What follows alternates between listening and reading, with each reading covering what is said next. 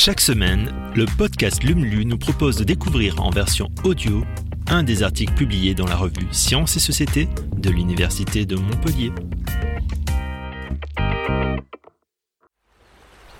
Vaste domaine d'exploration, mais aussi habitat et source de nourriture, c'est aux océans que ce 18e numéro est consacré. Alors n'hésitez plus et plongez dans l'univers de l'hume.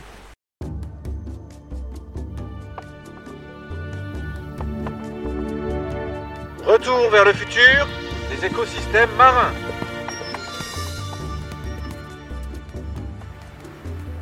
En étudiant la faune océanique de la période interglaciaire au large du Pérou, les scientifiques comprennent que l'écosystème dominé aujourd'hui par des anchois pourrait à l'avenir devenir le paradis des gobies. Des résultats qui renversent les projections des modèles océaniques. Comment les espèces marines vont-elles s'adapter au changement climatique? C'est une question d'autant plus cruciale pour les écologues que le milieu océanique est particulièrement affecté par le réchauffement.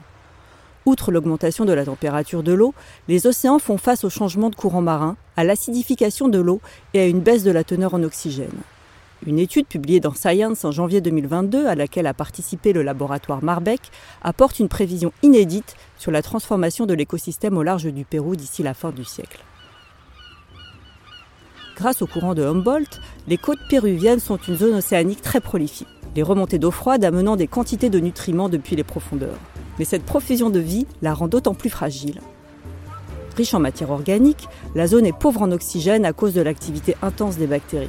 Elle est même anoxique, sans oxygène, à partir de quelques dizaines de mètres sous la surface. Si certaines espèces sont coincées en surface, d'autres se sont adaptées en remontant à la surface la nuit pour s'oxygéner.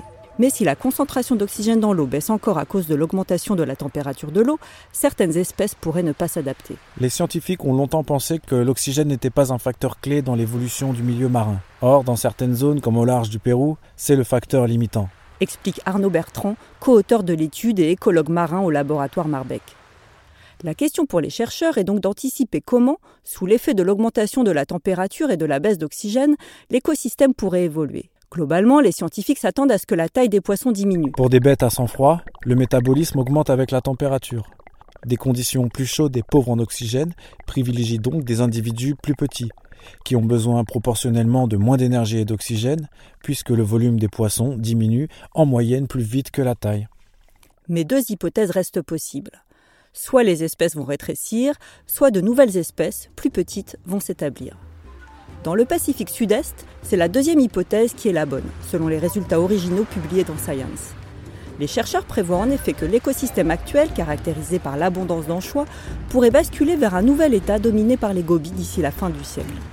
Pour s'en convaincre, ils ont étudié l'évolution marine à une échelle de temps géologique.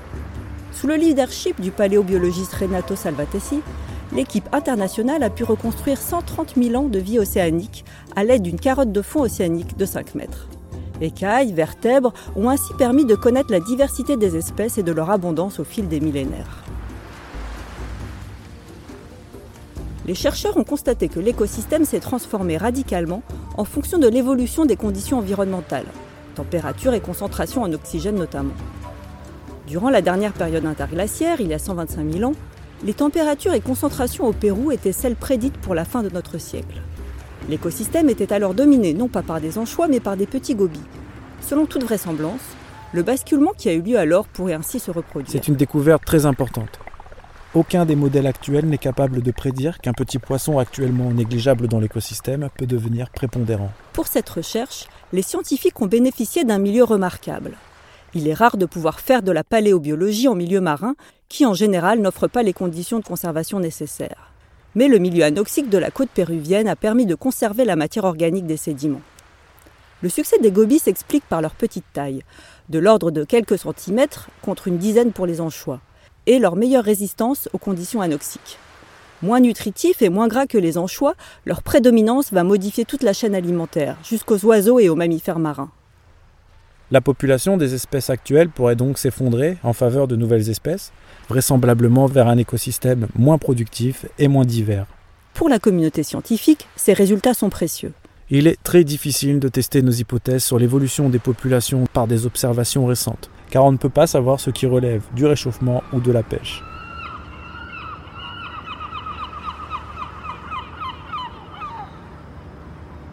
En effet, la pêche contribue à diminuer la taille des espèces en prélevant les plus gros spécimens.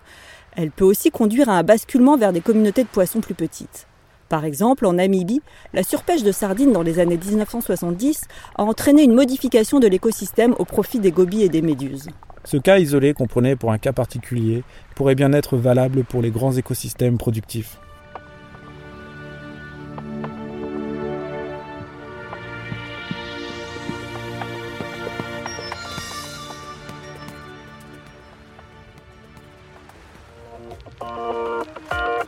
Merci d'avoir écouté ce nouvel épisode de Lumlu. Si vous le souhaitez, vous pouvez nous laisser un avis sur Apple Podcast ou sur Spotify. Et vous pouvez aussi le partager autour de vous.